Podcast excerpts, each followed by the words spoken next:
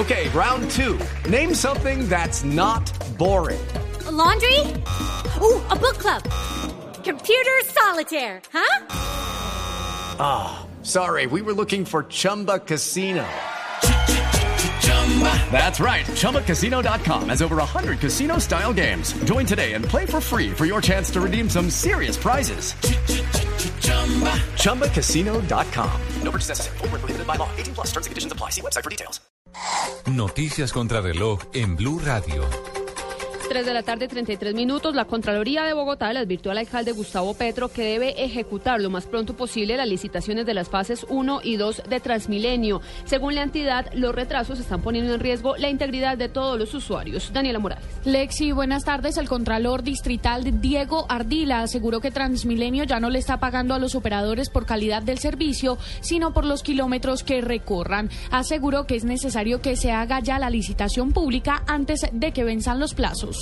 Le estamos poniendo de presente esta situación al señor alcalde mayor de la ciudad para que se realice el proceso para la licitación pública. De no iniciarse estos procedimientos, de no abrirse la licitación pública, estaría en riesgo la seguridad de los pasajeros en Bogotá, la dignidad del pasajero. Sin embargo, el alcalde Gustavo Petro aseguró que si se vence el tiempo para la licitación, pues los contratos se prorrogarán. Daniela Morales, Blue Radio. Daniela, gracias. El alcalde de Medellín, Aníbal Gaviria, exigió mayor ética a los constructores para evitar que se repitan tragedias como la del edificio Space. También le pidió al gobierno nacional intervenir para asegurar la reparación de las víctimas de la firma CDO. Byron García.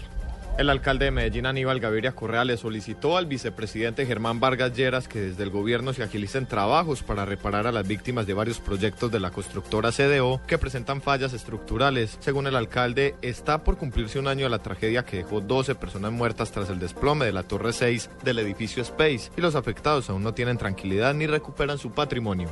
El colapso de la torre número 6 del edificio Space y la identificación posterior de cerca de 4.000 viviendas en Medellín y otros municipios del Valle de Aburrá con fallas en su estructura, debe ser un fuerte llamado de atención para revisar y reforzar los principios éticos. El alcalde de la ciudad, Aníbal Gaviria Correa, aprovechó para hacerle un llamado a la ética a los 440 expositores que están presentes en la feria Spocamacol para que no solo se piense en concreto, sino también en las personas. En Medellín, Byron García, Blue Radio.